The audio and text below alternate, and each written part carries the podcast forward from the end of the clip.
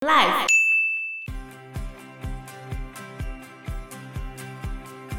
因为印度人他们都不住宿舍，他们都直接住家里，然后一定要有交通车载他们来回。可是交通又很黑暗嘛，所以常常就会很迟到，浪费一堆时间。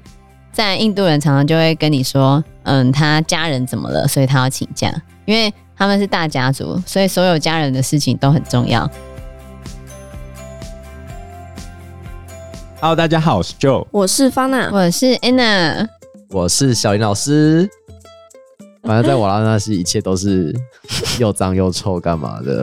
他啊为什么又脏又臭？因为有下雨啊，然后又有一堆屎啊，然后又去恒河啦。反正我有干净的水可以洗澡就好了。我感觉都可以闻到那个印度的屎 味，不过在瓦拉纳西是真的很潮湿啊，哼，就是回到饭店里面都很凉，不舒服。很不舒服，就是凉凉的。那他们会有冷气吗？有有冷气，有冷气就好了啦。但是就是很不舒服，对，但是就是有体验到了，体验到恒河的威力。对。你那一罐到现在都还没你恢哎看，复，现在已经恢复了嘛？哪有？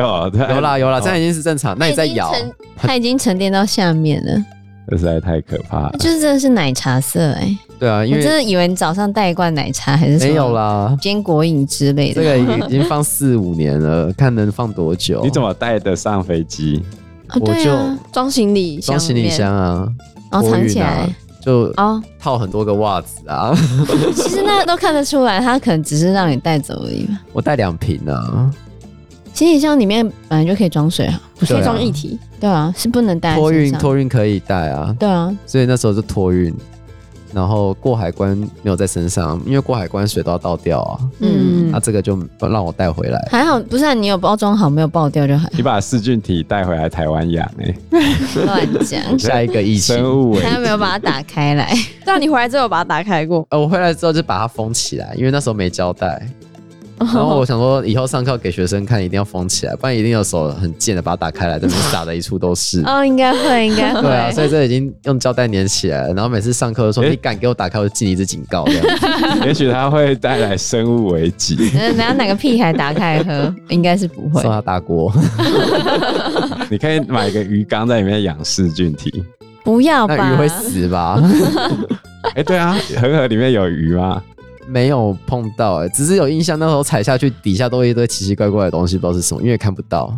哦你最没有好还是不要抓起来看啊看因到为我。们是从那个台阶走下去，所以我们其实是站在台阶附近。可是我试着走过去，但是我就觉得底下好刺哦，还是不要走太远，就走。你等一下捞起来，发现一堆骨头，被你吓 死。 也许吃到你的是手骨。可是之前看影片，有人是在底下游泳会捞出一些宝物出来，对啊，对啊，对啊，你也是那个有看那个影片，片嗯他就们嘴巴会咬一个宝物出来，掏出来就拿出来给你看，他在里面捞到了什么宝。他们会比赛啊。超额。瓦拉纳西那边就是，我跟你讲，我跟你打赌，那个宝一定是丢尸体的时候顺便丢下去，然后骨头烂掉之后留下来的。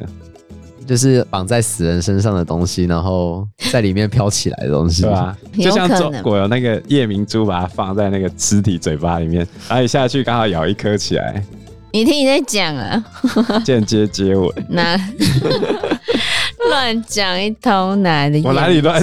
讲？慈禧就是这样啊，我知道啊，很可怕哎、难得的经验嘛。对，所以整体对于印度的旅游经验觉得非常好啊吗？非常好，我觉得还可以再去。对，嗯可以住一个月，一个月是可以啦，因为觉得还可以顺便去附近的孟加拉或巴基斯坦看看，就可以接着玩。印度你一个月都玩不完吧？我觉得，因为它可是太你去大可了能只会去大城市玩啊，因为你如果去小农村、小地方，你可能语言都不通啊。印度有一百多种语言呢、它的官方语言就嗯有二十二种了。你不见得讲英文去每个地方都会通啊，搞不好农村的一些人他们是不会讲英文的。嗯，那你就只能去大城市啊，邦加罗尔。可邦加罗应该不好玩吧？它就是科技城。对啊，跟我跟喝新剩竹一样无聊。对啊，新竹很好 玩，你哦好可不以去好？巨城，哪里我们有竹联邦啊，我们有巨城，我们有原版，我们有绿世界。我们还有山啊，哦，我们有六福村，不过在印度南北的风情好像真的差异蛮大的，有机会还是会觉得可以再去印度玩玩啦。你有看到佛教徒吗？佛教徒很少哎、印度佛教徒本来比例就相对少很多啊。就是靠近斯里兰卡那边可能多一点吧。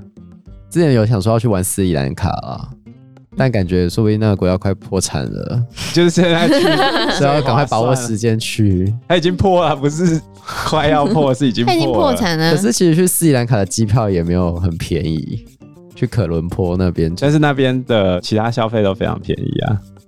之前比较没钱的时候，好像不太适合去，因为你可能去的话，你的飞机可能会没办法飞，因为它没有油这样子。现在好像好了，那现在其实已经有谈到那个中国借他钱了就对了。就是其他国家的援助，所以他们哦目前国内的状况没有之前那么严重了，然后暴动也比较停了，观光客也回流了，理论上应该会越来越好。如果印度的经济可以发展起来的话，就会带动周边国家。印度这次有去帮斯里兰卡，但是印度现在自己的问题都要解决啊。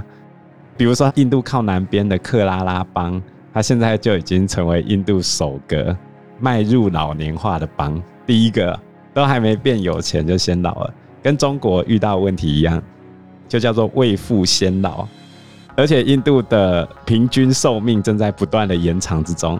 一九五零年代的时候，印度人大概平均寿命是五十，现在平均余命是七十二岁，之后可能会到七十七。印度拼命放空屋，他们的人口余命还是拼命的在增加，所以老年化会越来越多。不过还好，他们现在你说他们真的生很多吗？也没有到真的生很多啊。他们现在平均每一位妇女的生育子女数大概是二点一人左右，所以也不是我们想象中他们生很多个孩子，其实他们有在考虑养不起的问题哦。因为他们其实有人口政策，他们人口政策就是夫妻俩就孩子俩，夫妻就生两个孩子就好了。而且他们曾经有经历过有一段很可怕的绝育的政策，他们那个绝育政策是直接把人抓去做绝育手术这样子。这也太激进了吧！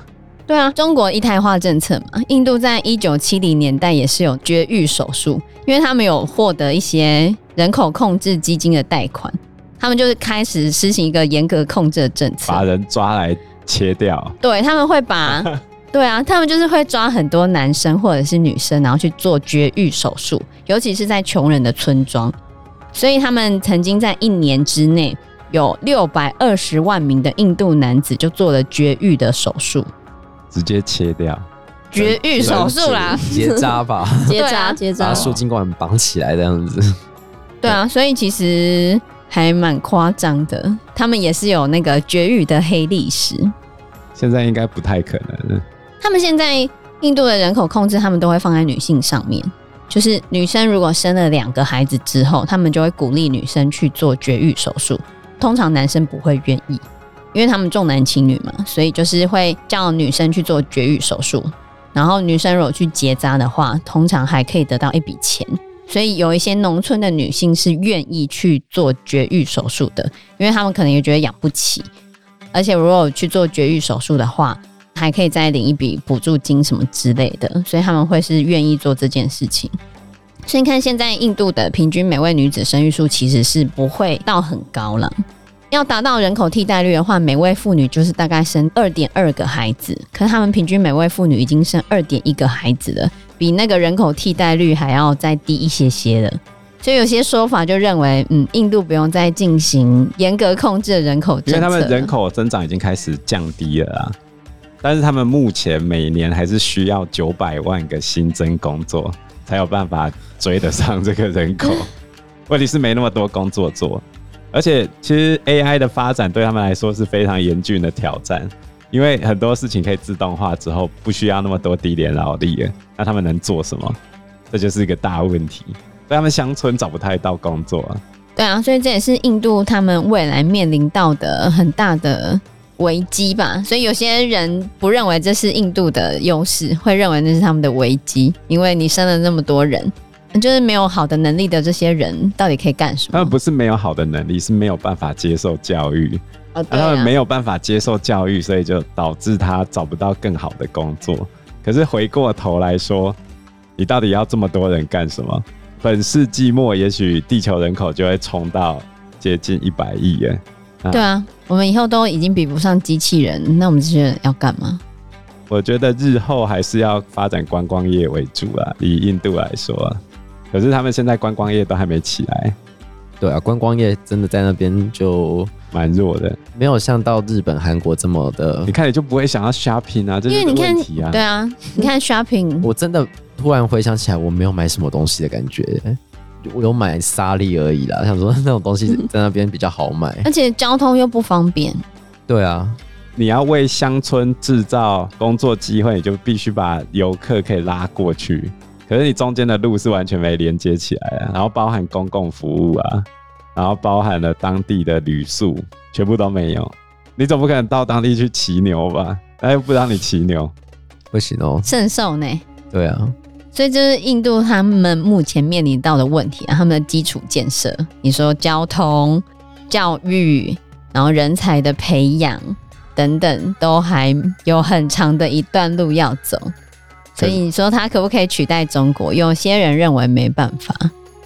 暂时啊，因为现在产线在转移啊，所以为印度增加很多就业机会。然后另外一个是印度人，他们比较擅长讲英文嘛，比中国人的英文好哦，因为殖民历史的关系，所以他们还是有一些优势。他们英文好吗？他们英文还可以耶，我觉得。对啊，你看，是有时候听不太懂，就是那口音，口音太重了。可摊贩呢？摊贩还摊是贩一定都会摊贩简讲单的应该 OK 啦，嗯，对，嗯，素食店或是连锁店的应该也都还 OK。我会觉得就是应该是因为你去的是大城市，对啊，对，可是这也是有一些人存疑呀、他就说好的很好，没错啦，但是总是在帮那些好的人找工作。可是刚刚讲的没能力的，或者是没有受教育的那一些，还那是就要没有让他做受教育啊，我们刚刚讲的那不些是都你也是没农办法村去地，乡村玩、啊对，啦。我我去的乡村就只有瓦拉纳西啦。 哇，对啊那些也不算太乡村啊。对啊，所以以就是我们刚刚讲的那些问题，都是印度农村面临到的问题，还有他们贫富差距大、地方发展不均的那些问题，那些都很难解决。那些在大国家已经解决也都不来很难了解决。对，你在印度而且你还要加上当地的那些根深蒂固的文化，种姓的文化。你感觉到去印度最大的文化冲击是 什么？就是真的看到牛，真的要停下来吧？ 不然你会撞上去 的。不是啊，因为他们是真的很，我们看到狗会直接扒它吧，或是看到路上的动物，我们台湾不就是赶快一直扒一直扒，才不理它？ 诶，那我有一个问题，如果假设我现在直行是绿灯，横向是红灯，然后刚好一只牛在闯红灯而来，我现在是绿灯的状态，要让它走过，然后再继续开吗？呃，我牛好像不会真的到那么忙的路上，可是，在一般路上如果遇到，他们是真的好像还是会慢下来。所以假设撞到他是要罚钱吗？还是怎么样？不知道会不会罚、欸，只是可能对他的一种尊敬吧。上面哦没有有一上面都些做湿婆啊，好像看有一些帮吧，就是会罚钱哦，会罚对，钱。因为他们不同的帮其实法令不太一样，嗯有一些帮也是有规定说会罚钱的。我只是想说，他们应该都相信牛上面都坐着湿婆 吧，怕湿婆会摔下来。那你到他们庙里面有看到比较特殊的神吗？就都在跳舞的神啊，然后很多手啊，然后脸都画得很鲜艳啊，跟我们亚洲或是佛教的神真的不太不太一样。差们蛮那么的多神，你怎么知道呃一那个是庙哪上就一神？堆神啊了，然后他们怎么都在跳在 上面。对啊，印他度们庙的上面都会很多神，印度什么都我是知道很多神，神啊对啊。所以我很佩服许浩平，他可以念出每一个神的印度名字。我说 哇，这太屌了！但是我听完还是一个都忘记。不过庙里面真的超干净的，嗯，对，比路边干净很多。干净太 多了。然后厕所也很干净，哎呀，对，所以推荐大家去自由行的时要多候，去庙里面走走，就是可以看一下人家在干嘛，然后卫生也还 OK。他庙里面有东西吃吗？像我们有那个泡面土地 公啊， 嗯，还有哎我们以前当地都人会带很多东西进去拜啦。哦，还有以前我们很多庙其实中午都会给你吃东西，像那个苗栗仙山或者是九华山的，对对对啊，对啊，对啊，九华平安山，面嘛，嘿呀，当时拜完之后没有就去吃面这没样有子。遇到，哦只不过会看到很多女生真的都穿着纱丽在路上走，因为我一直觉得纱丽这个设计工学真的是太诡异了，为什么？因为你很难一块布就可以这样直接整个穿完、欸而，且那个穿起来我真的觉得没有很舒服啊，我觉呃得不是，很凉吗？哪有蛮束缚的好吗我？觉得都绑起来，而且它不是有点透明吗一？起把我牵过啊对来，对对，就是而且是会看 到肚子的肉都会露出来，很大一块。那不就跟现在我们国中女生都会把肚子露出来一样？但 但我们不是国超中短女，板吗？